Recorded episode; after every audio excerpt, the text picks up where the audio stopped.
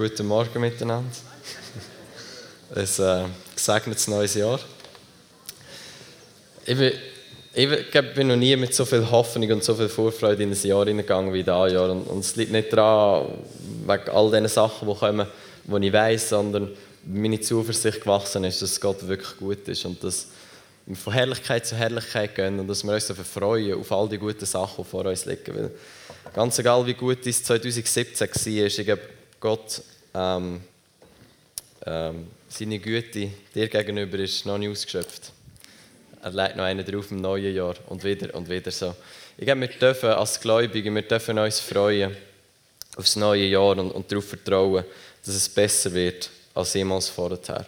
Jetzt, dieses Jahr ist die Chance groß, dass auch Sachen werden kommen, die, die vielleicht nicht so gedacht sind und vielleicht auch nicht super cool sind. Ähm, aber es ist okay. Ähm, weil Gott ist gut und, und ich gebe da, wo er Gutes wird tun und, und all da, wo er wird zum Guten wenden schlussendlich, wenn du zurückschaust, wird so weit überwiegen dem gegenüber, wo vielleicht nicht so cool war. Dass, wenn ich hoffnungsvoll in die Zukunft schaue, dann schaue ich nicht hoffnungsvoll in die Zukunft und denke, es wird nichts Schlechtes passieren. Weil ich glaube, da werden Sachen passieren, die, die nicht so sind, wie ich mir sie wünschen Aber ich weiß, dass Gott so gut ist, dass er alles wird nehmen und irgendwie so zusammenfügen, dass es schlussendlich, wenn ich zurückschaue, so wunderbar und großartig ist, dass ich mich jetzt schon freuen kann, bevor das all das passiert ist. Und so Gott ist so gut. Und das ist das Thema von heute. Wir starten nämlich in eine neue Serie, ähm, die heißt äh, Sechs Eckpfeiler von der Erweckung. Ähm, ja, ganz genau. Und zwar, ähm, heute ist das Thema Gott ist gut. Das ist das erste Thema. Ähm, stellen wir heute werden zusammen reden. Und nächstes Mal geht es darum, äh, es geht um seine Gegenwart. Seine Gegenwart ist der Mittelpunkt von unserem Leben. Äh, dann äh, nichts ist unmöglich und dann äh, alles ist gezahlt worden auf Golgatha. Wir sind bedeutsam und zum Schluss Freude am Herr ist nicht optional. Ich freue mich auf das. Ähm,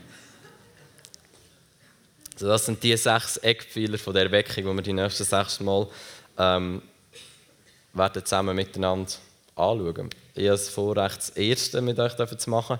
Wie gesagt, es geht darum, Gott ist gut. Das ist ein Thema, das wo, wo für mich wie so nah an meinem Herzen ist. Weil eben, Bill Johnson sagt es gut.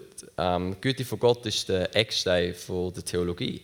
Ähm, und der Punkt ist der, dass ja eigentlich es wahrscheinlich kennen oder, oder nur sehr wenige Christen gibt, die nicht würden sagen, dass Gott gut ist. Jeder glaubt, ich meine, wie willst du nicht glauben, so oft wie steht in der Bibel, dass Gott gut ist, so wie, ja, man muss ja fast glauben.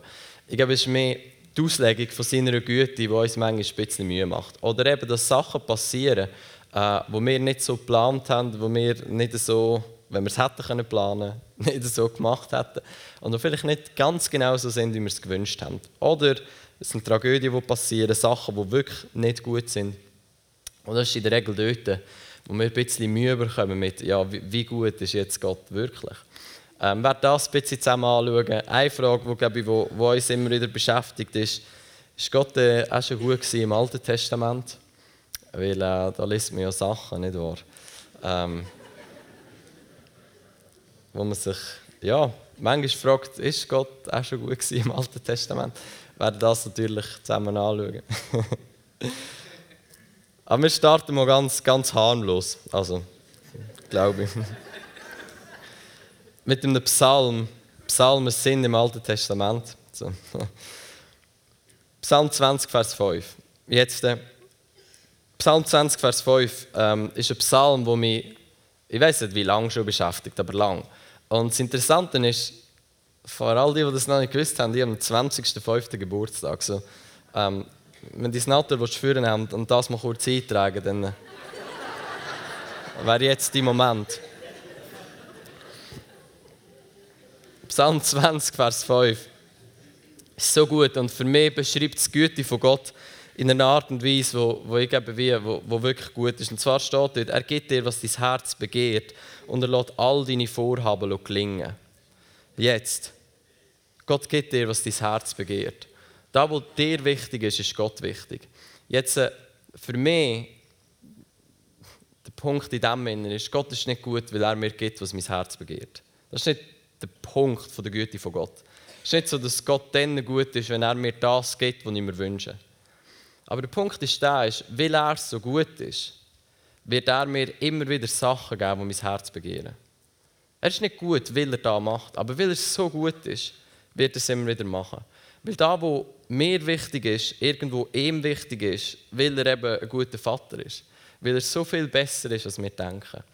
Ähm, ich werde übrigens ab und zu den Bill Johnson zitieren, ähm, weil er meiner Meinung nach so, also A, ein sehr gutes Buch geschrieben hat, nämlich Gott ist gut, ähm, zu diesem Thema aber so eine Teufel und so eine gute Offenbarung hat über das Thema Güte Gottes, wo, wo ich genial finde. Und eine andere Person, die ich genial finde, nicht nur zu diesem Thema, aber sonst ist, ist der C.S. Lewis. Ihn wird ich auch ab und zu zitieren. Vielleicht, wahrscheinlich. So, wir werden mal schauen, wo wir das schlussendlich durchgehen, aber irgendwie so. Auf jeden Fall, Bill Johnson sagt das so gut. Weil Gott besser ist, als wir denken, müssen wir unser Denken ändern. Wenn Gott besser ist, als wir denken, müssen wir unser Denken ändern. Jetzt der Paulus sagt folgendes: Er sagt in Römer 2, Vers 4, es ist die Güte von Gott, die uns zur Umkehr leitet. Oder eben, es ist die Güte von Gott, die uns anders denken weil Umkehr ist das Wort Buß tun und Buß tun ist das Wort anders denken und indem du anders anfängst denken, ähm, fängst du anders an handeln. So, weil Gott besser ist, als wir denken, müssen wir unser Denken ändern. Und was uns am meisten hilft, unser Denken zu ändern, ist die Güte von Gott. Es ist nämlich die Güte von Gott, die uns schlussendlich zur Umkehr leitet. Es ist nicht irgendetwas anderes, als dass wir erkennen, weil Gott ist so viel besser, als wir denken. Wo uns anders denken und will wir anders denken, anders handeln. So, dein Handeln, schlussendlich, ist ein Produkt daraus heraus, wer du denkst, dass Gott ist. Gott ist der Anfang von jeder Theologie. Bei Gott fängt es an. Und irgendwo, wer wir und wie wir denken, dass er ist, wie gut das er ist, oder eben wie wir denken, wie gut er nicht ist, wird schlussendlich einen Einfluss darauf haben, auf wie wir unser Leben leben. Es wird nämlich einen Einfluss darauf haben, wie wir ihn sehen, hat einen Einfluss, wie wir uns sehen. Wie wir uns sehen, ähm, hat einen Einfluss auf unser Herz. Und die Bibel sagt, behüte dein Herz mit allem, was du hast, weil von deinem Herz fließt dein Leben was in unseren Herzen innen ist, an Überzeugungen über Gott und über uns, wird schlussendlich Ausfluss finden in dem, wie wir unser Leben leben. So es ist besser, wir ändern unser Denken, weil Gott besser ist, als wir denken, weil es hilft uns, unser Leben so zu leben, wie Jesus geplant hat, dass wir es leben. Ähm, so Gott ist besser, als wir denken, darum sollten wir unser Denken ändern. Wir können die Güte von Gott, ist auch etwas, was Bill Johnson sagt, ähm, wir können die Güte Gott verdrehen, wir können sie falsch darstellen, aber wir können sie nicht übertreiben.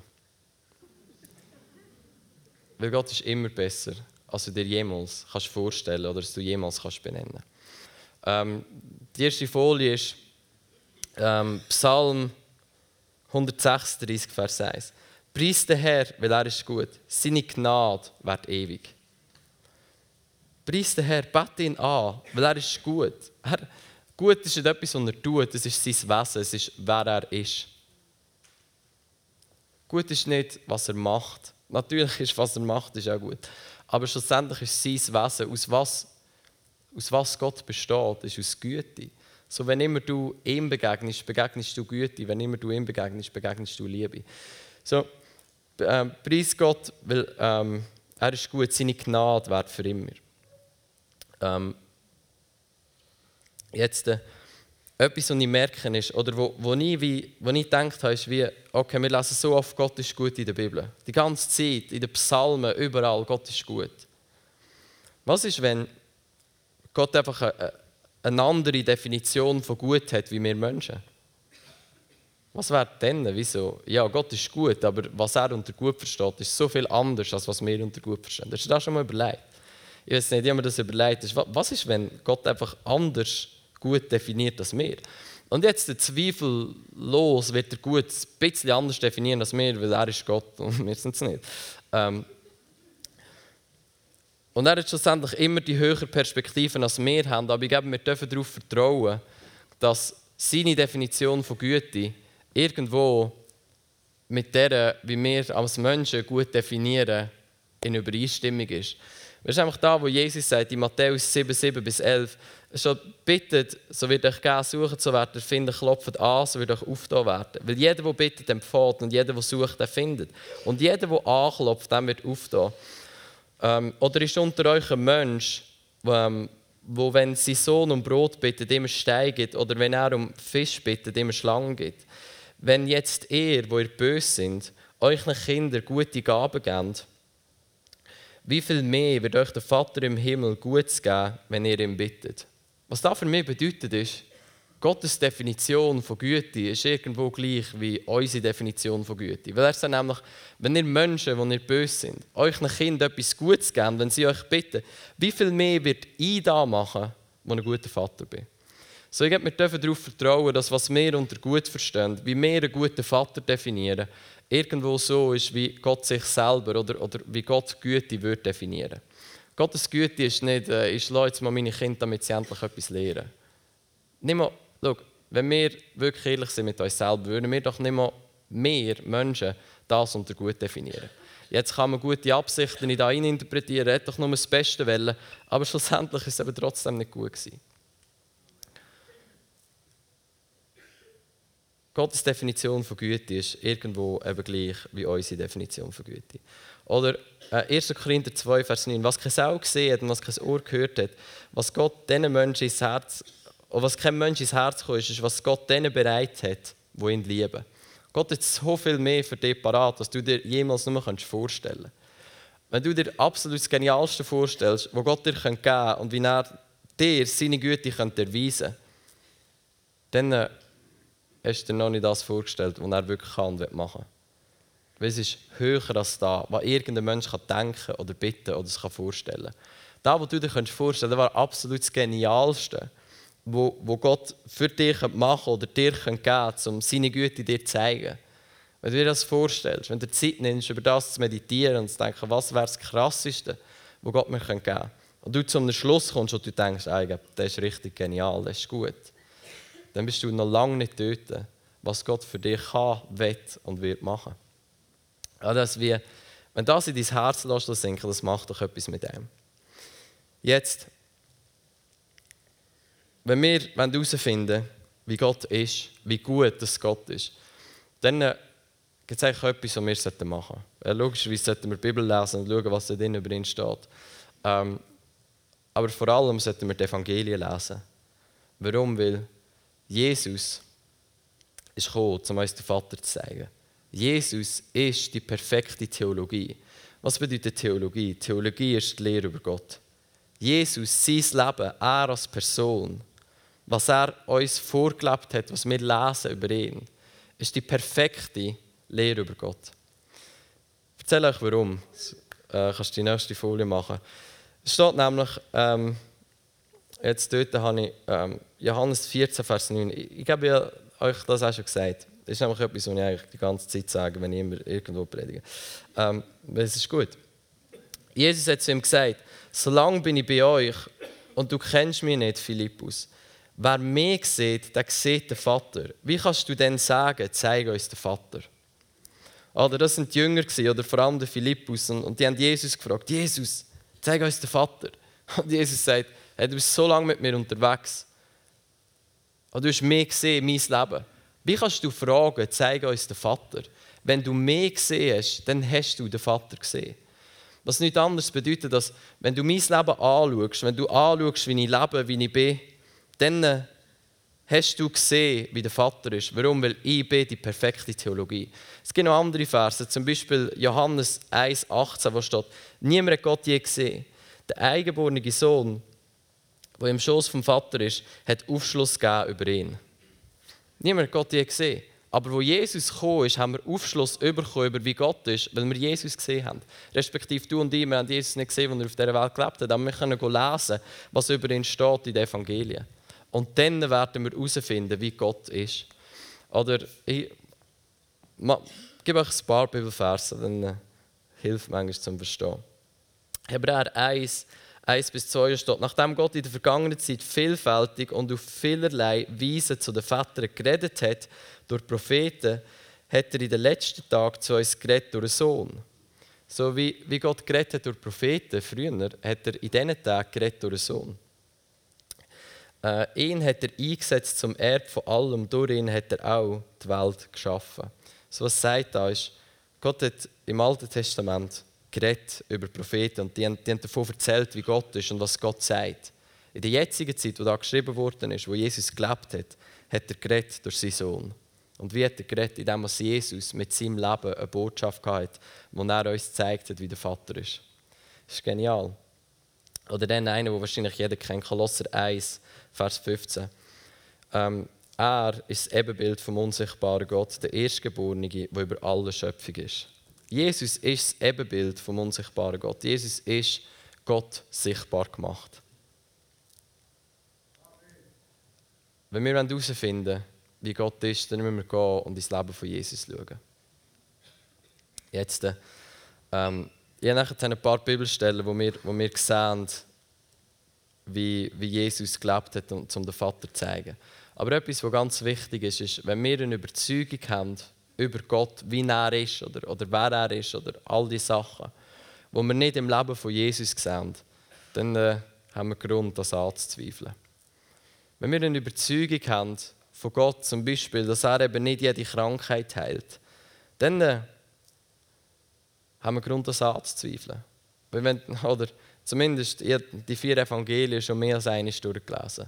Aber ich habe nie einen Ort gefunden, wo Jesus sagt, wo ein Kranker zu ihm kommt und Jesus sagt, es ist leider nicht deine Zeit, zum geheilt zu werden. Oder der Vater hat dir die Krankheit geschickt, damit du etwas lernen kannst.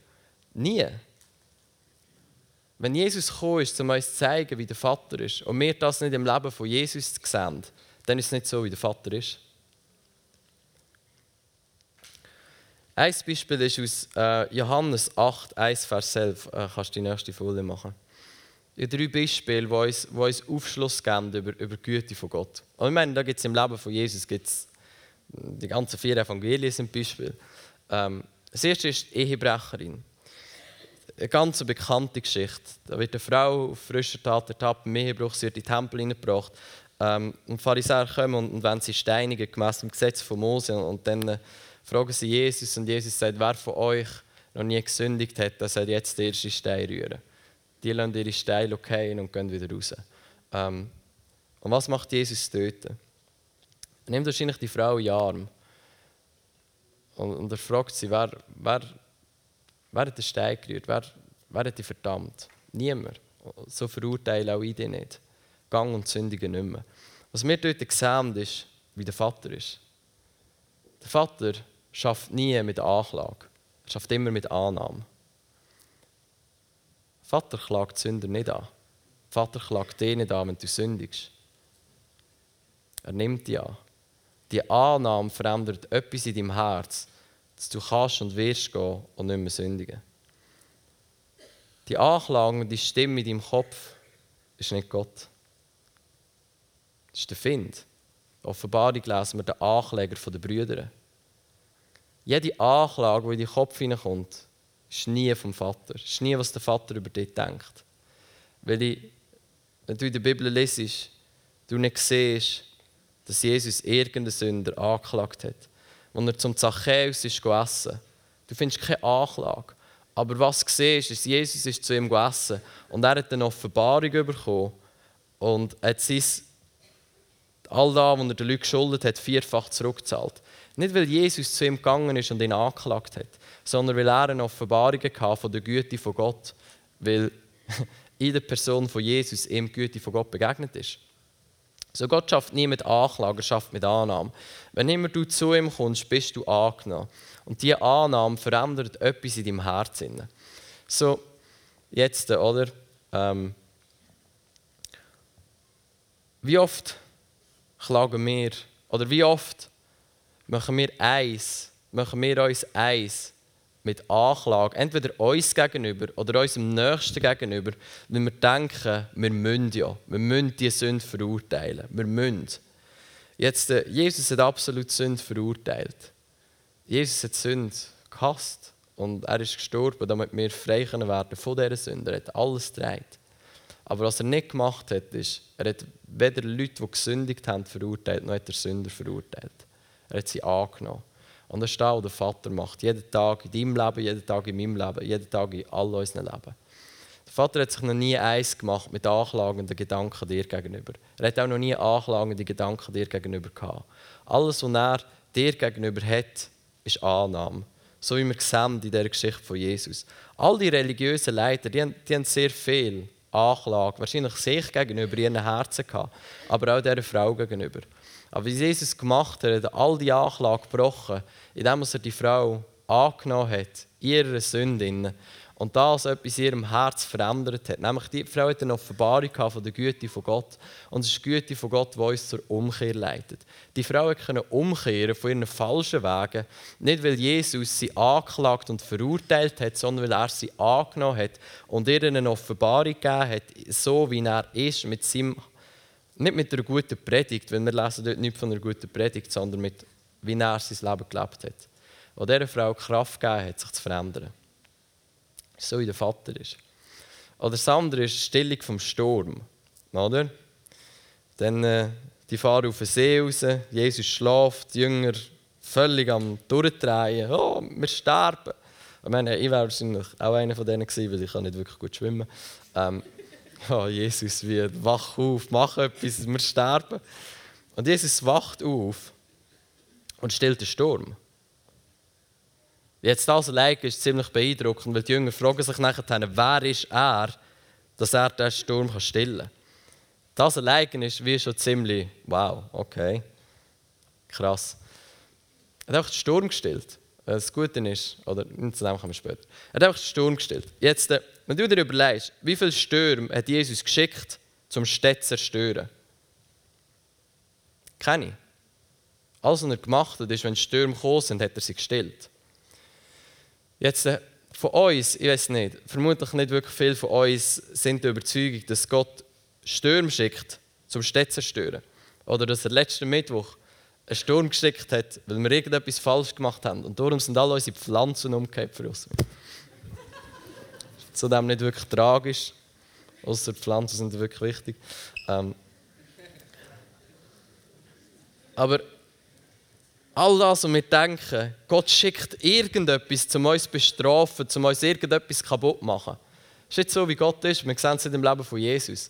Alles, was Jesus gemacht hat, ist, er hat die Stürme, die gekommen sind, er hat sie gestillt. Und jetzt, da würde ich gerne kurz etwas dazu sagen, nämlich, zum da können verinnerlichen und glauben, müssen wir die Überzeugung aufgeben, dass Gott in Kontrolle ist. Weil er ist es nicht. Gott ist nicht in Kontrolle. Gott regiert, aber er ist nicht in Kontrolle. Stell dir vor, wie viel, wie viel Sinn würde es machen? Gott, wenn Gott in Kontrolle wäre, dann hat er ja den Sturm geschickt. Oder er hat zumindest das in irgendeiner Form abgewunken und gesagt, also gut, wir, wir lassen den Sturm gehen. Stell dir mal vor, der Vater schickt den Sturm, wo der Sohn stillt. Das macht keinen Sinn. Macht genau gleich wenig Sinn, wie der Vater macht jemanden krank, damit er den Sohn gesund machen kann. Jetzt könnte man sagen, okay, gut, wie der Vater hat einfach den Sohn gerne und er gibt ihm quasi wie gute Vorlagen, dass er ein Goal schiessen kann. Ich glaube aber nicht, dass Gott so ist. Weil er nicht nur den Sohn gern, er hat auch alle Menschen gern, die um den Sohn herum sind und so Söhne und Töchter Worte sind.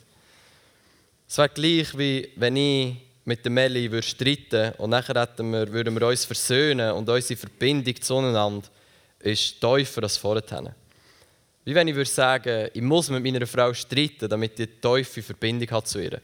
Wenn wir würden sagen, ja, Gott schickt die Stürme, damit Jesus wie quasi kann beweisen, wer er wirklich ist, oder zumindest damit unser Vertrauen zu Jesus oder zum Vater wächst in der Krise. Ich nicht mit der ich plane nicht Krisen mit der Melli, damit unsere Verbindung tiefer wird.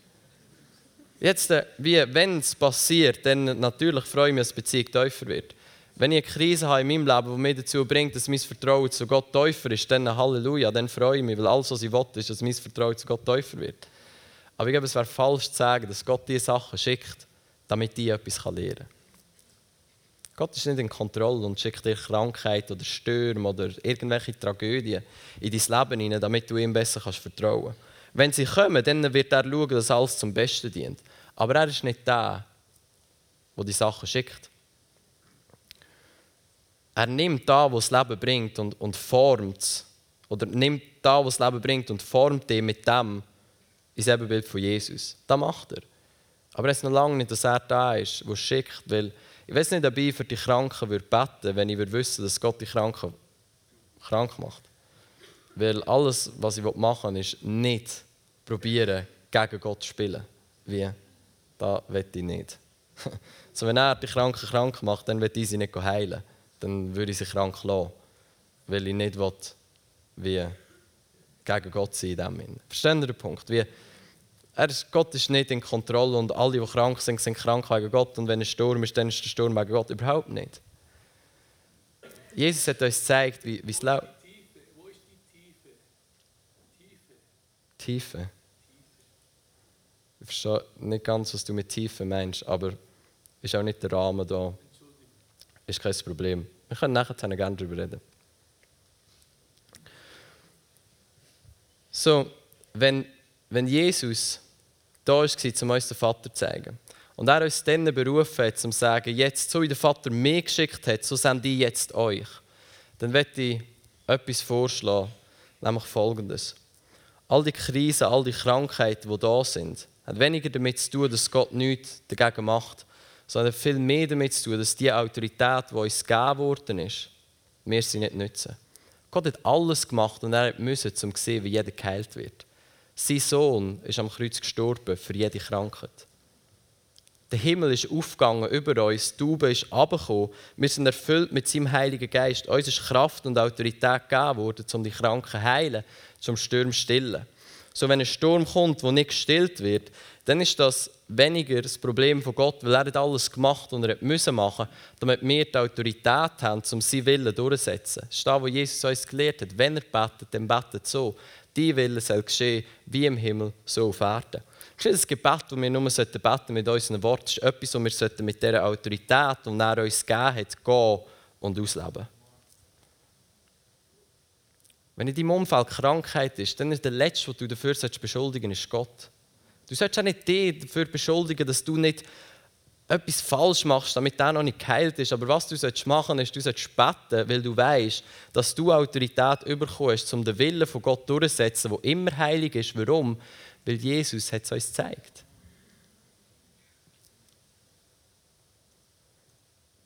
Jetzt ich verstehe den Punkt, von, es gibt manchmal ein bisschen Spannung in unser Leben hinein. Weil ich sehe nicht, wie jeder geheilt worden ist. Ich sehe nicht, wie all die Stürme, ich meine, wie der Sturm Burglinde oder wie sie geheißen hat, wie, der ist auch gekommen und ist trotzdem gekommen.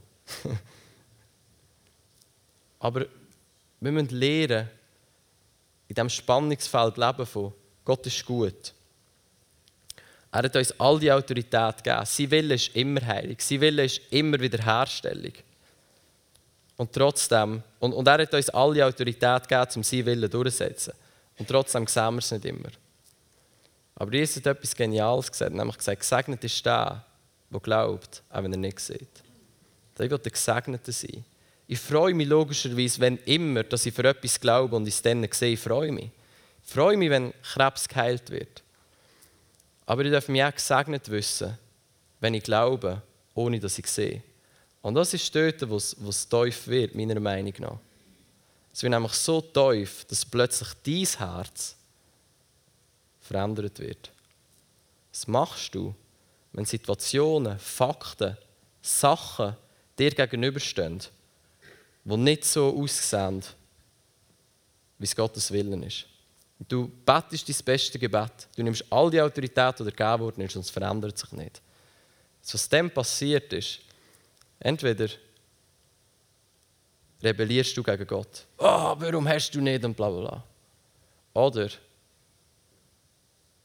dein Herz geht eine Stufe tiefer in die Intimität mit ihm und sagt, auch wenn ich es nicht verstehe, auch wenn ich nicht weiß warum, auch wenn die Fakten anders aussehen, als du mir es versprochen hast, wenn die mein Herz trotzdem voller Liebe und voller Zuversicht dir gegenüber und weißt, du bist ein guter Gott und ein guter Vater. Und das macht etwas mit deinem Herz. Und du wirst merken, wie die Zeiten, von ungelösten Situationen, wo entgegen dem sind, wo Gott für uns geplant hat. Deine Intimität ihm gegenüber tiefer wird als jemals zuvor, weil nur dann ist das Privileg, in dem zu laufen, wo du glaubst und nicht in dem, was du siehst. Schau, der Paulus sagt, wir sind berufen, im Glauben zu laufen und nicht im Gesehen. Im Glauben, über das Gott so viel besser ist, als wir jemals denken, auch wenn wir es nicht sehen. Und das ist das Spannungsfeld, wo wir berufen sind, drinnen zu leben. Jetzt, Jesus hat nicht in diesem Spannungsfeld gelebt und Jesus hat auch kein Teaching darüber gehalten, wie gehe ich damit um, wenn Leute nicht geheilt werden. Weil es sind alle geheilt worden bei ihm. Aber was ich weiß ist, ich kann mir es nicht leisten, hassig zu sein gegenüber Gott.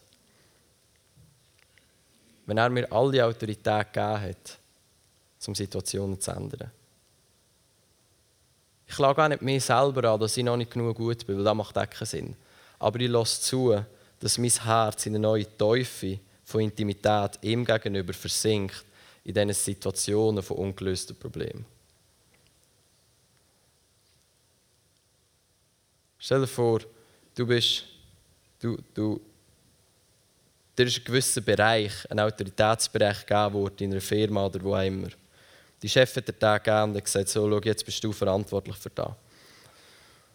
Dann geht ein Jahr vorbei und Sachen sehen nicht gut aus, Krisen passieren. Und irgendwann bist du verrückt und denkst, warum macht der Chef nichts? Und du gehst zum Chef ins Büro und sagst, warum machst du nichts? Du hast Krisen in diesem Bereich. Und was er, er, wird, dir nicht erklären, warum er nichts macht. Er wird dir fragen, warum du die Autorität nicht nützt, die dir gegeben worden ist. Um in dem Bereich, wo du verantwortlich bist, Sachen zu machen. Der Psalmen, ich glaube es 115 oder 116, ich weiß nicht ganz genau, steht, der Himmel gehört Gott, aber die Erde hat er den Menschenkind gegeben. Wir Menschen sind verantwortlich für die Erde. Jetzt, ich verstehe, Jesus regiert und, und, und all das aber er hat uns Autorität gegeben, für Botschafter an Christi Stadt, um den Willen vom guten Gott und guten Vater auf dieser Welt umzusetzen, in der Autorität, die er uns gegeben hat. Das löst nicht alle Fragen, die wir haben über, ist Gott wirklich gut in diesen Situationen? Aber wir sind auch nicht berufen, um alle Fragen zu klären. Weil dann würden wir Wissende genannt werden und nicht Glaubende. Damit du kannst glauben Glaube ist eine feste Zuversicht in die Tatsache, die du noch nicht siehst. Es wird immer Sachen geben, die du noch nicht siehst und trotzdem glaubst sie. Darum nennen wir uns Gläubige und nicht Verstehende oder Wissende.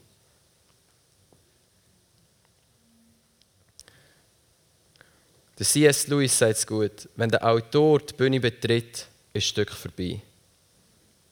Der Autor wird irgendwann die Bühne betreten, von dieser Erde. Aber besser macht er es nicht heute.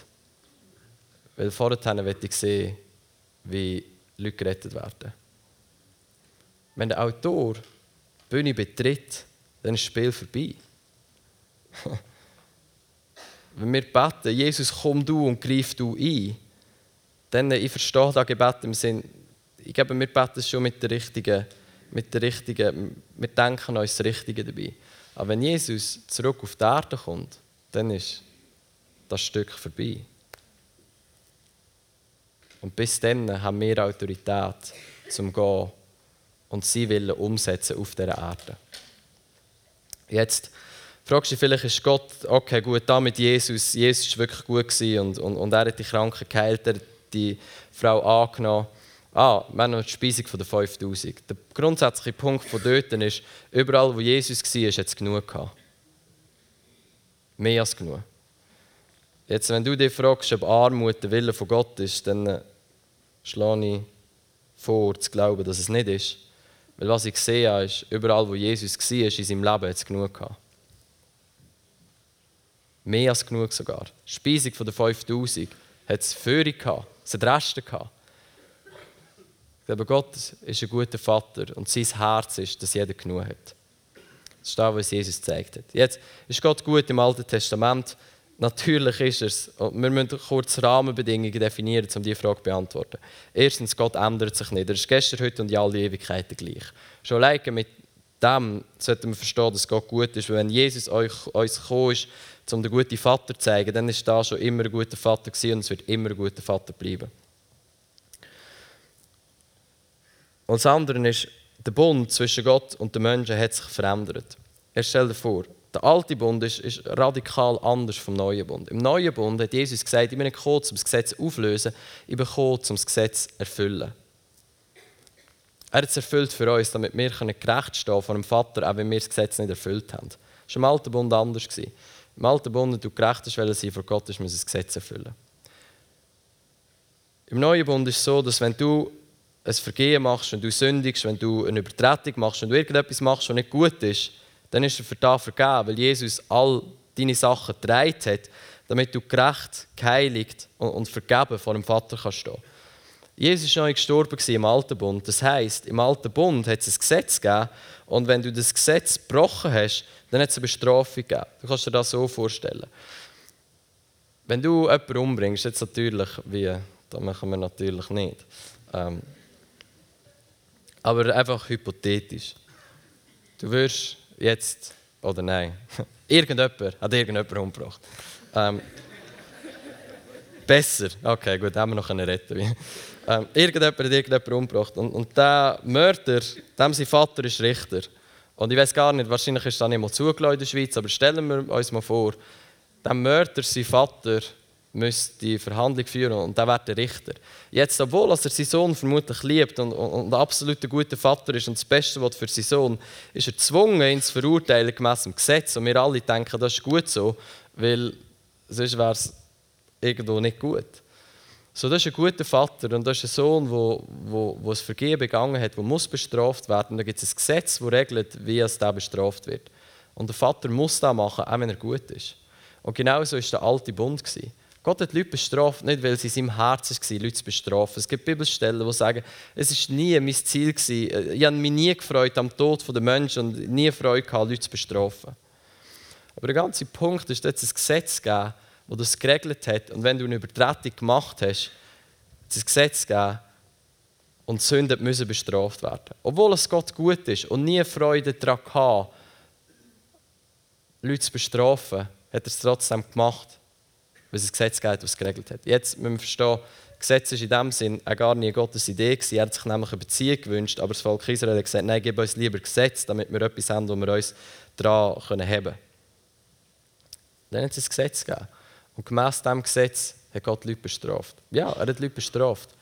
Aber nicht, weil er anders war damals, sondern weil der Bund, der Beziehung zwischen Gott und Mensch geregelt hat, so radikal anders war.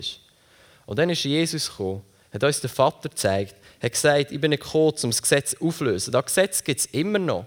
Das Gute ist einfach, es ist erfüllt worden für uns. Und wenn es immer eine Gerichtsverhandlung gibt im Himmel, wo der, wo der Find irgendjemand anklagt, dann steht Jesus auf und sagt, das übergehen, das, das Vergehen, die Übertretung, die Sünde, habe ich mit meinem Leben schon gezahlt. Und der Gerichtsfall ist beendet. Das ist der Unterschied.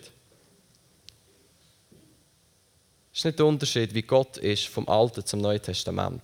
Der Unterschied ist der Bund, der die Beziehung regelt zwischen dir und Gott.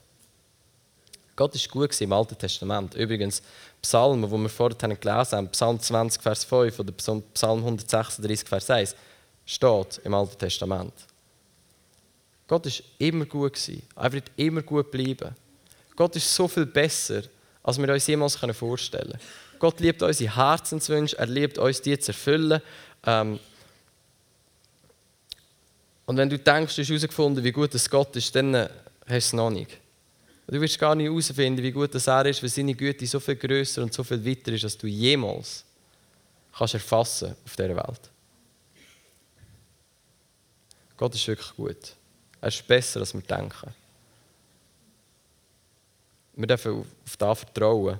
Und ich glaube sogar, wir sind in der Pflicht, das zu glauben, auch wenn unser Leben probieren, etwas anderes zu sagen. Ich war nie in der Situation, dass ich ein Kind verloren habe oder tragische Vorfälle passiert sind. Darum bin ich irgendwo, ich bin nicht so ein Fan davon, über Sachen zu reden, die ich nicht selber erlebt habe. Und auf der anderen Seite gibt es Worte, die immer gleich sind. Und ich glaube, gerade in dem, wenn du, wenn du da bist und, und du hast tragische Sachen erlebt, du hast vielleicht äh, einen Geliebten verloren, vielleicht eine Partner oder Ehepartnerin, deine Frau, dein Mann, deine Mutter, was auch immer, ist gestorben. Meine, das, das ist super tragisch und, und das verstehe ich. Und, und der Punkt ist überhaupt nicht, dass Gott das abspielt. Er hat mit dir geweint in diesem Minne, er war mit dir, gewesen. ihm hat es genau gleich wehgetan, wie es dir wehgetan hat. Aber wir können die Güte von Gott nicht abhängig machen von unseren Umständen. Wir können die Güte von Gott nicht abhängig machen von unseren Umständen, weil Gott steht so viel höher als unsere Umstände. Das Beste, was wir machen können, ist uns festhalten, auch in der schwierigen Situation, dass Gott wirklich gut ist. Und, und da wird etwas mit unserem Herz machen, dass unsere Beziehung zu Gott und unsere Intimität, die Verbindung von Herz zu Herz mit ihm tiefer wird. In den Schwierigkeiten innen weil wir uns weigern, das zu glauben, was unsere Umstände sagen und sagen, nein, vertraue darauf, dass Gott so viel besser ist, als ich denke. Und wenn ich irgendwann im Himmel bin, dann wird ich verstehen. Und solange ich noch nicht verstehe, glaube ich. Und ich glaube, dass Gott gut ist. Das ist vielleicht die größte Herausforderung von unserem Leben. Aber ich glaube, es lohnt sich. Ich glaube, es lohnt sich.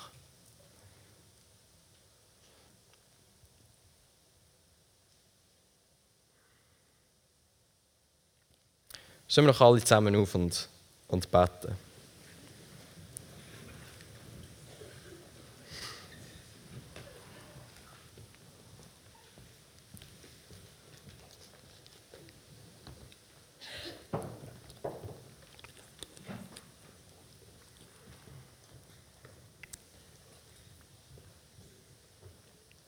So, Heiliger Geist.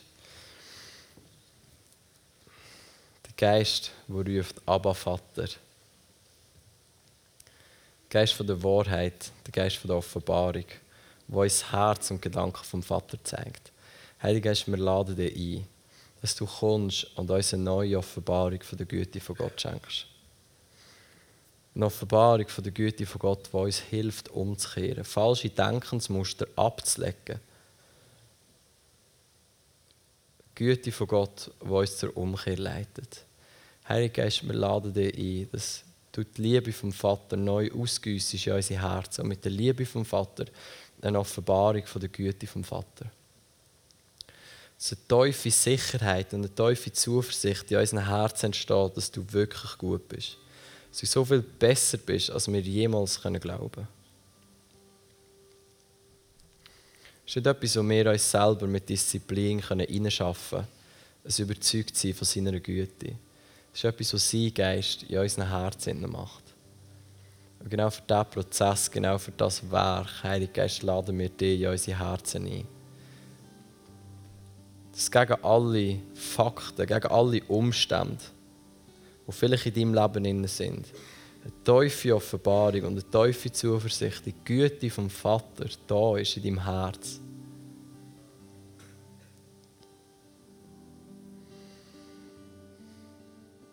Ich bete für eine Offenbarung, dass dort, wo dir Schlimmes widerfahren ist, dort, wo du Leute verloren hast, dort, wo Krankheit in deinem Leben ist oder war, eine Offenbarung, dass der Vater mit dir gelitten hat, dass er mit dir brüllt hat, dass er mit dir traurig war. Dass er mit dir war in diesem Innen. Dass er Immanuel, Gott mit dir. Gott mit dir in diesem Innen. Er war mit dir in diesem Innen. Er hat mit dir gelitten.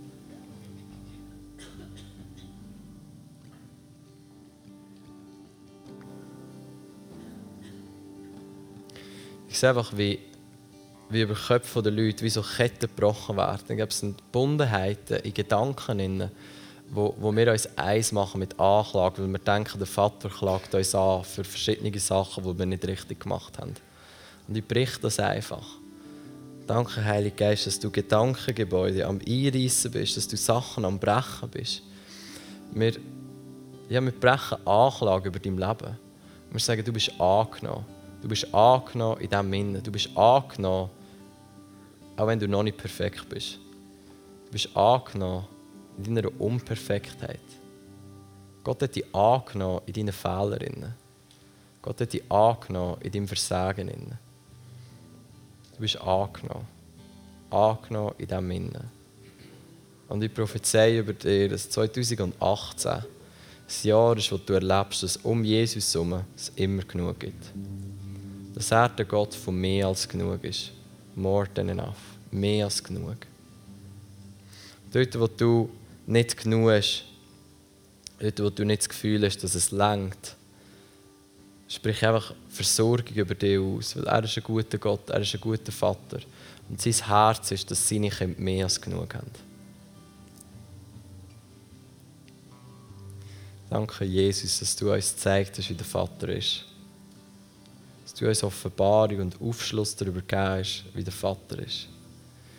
Und wir können uns eins in unseren Herzen mit dieser Offenbarung, die du uns gegeben hast, wie der Vater ist. Ich sehe, wie etwas eingebrannt wird in dein Herz hinein. Und lass dazu. Und, und vielleicht spürst du sogar, wie es ein bisschen wehtut. Weil alte Sachen loslassen, mit Sachen anzunehmen, die vielleicht besser sind, als wir denken, oder zumindest ganz anders sind, als wir denken. Manchmal ein bisschen etwas mit dir macht und vielleicht sogar du spürst, wie etwas wehtut. Aber wenn du da spürst, dass wie auf deinem Herz, wie so, oh, das tut fast ein bisschen weh. Ich glaube, es ist, weil, weil Gott etwas einbrennt in dein Herz hinein. Von seiner Güte, von seiner Gnade, von seiner Liebe. Und ich segne diesen Prozess, der am Gehen ist in deinem Herzen, dass er etwas einbrennt in dein Herz hinein, dass er gut ist, dass er da ist, dass es genug gibt bei ihm.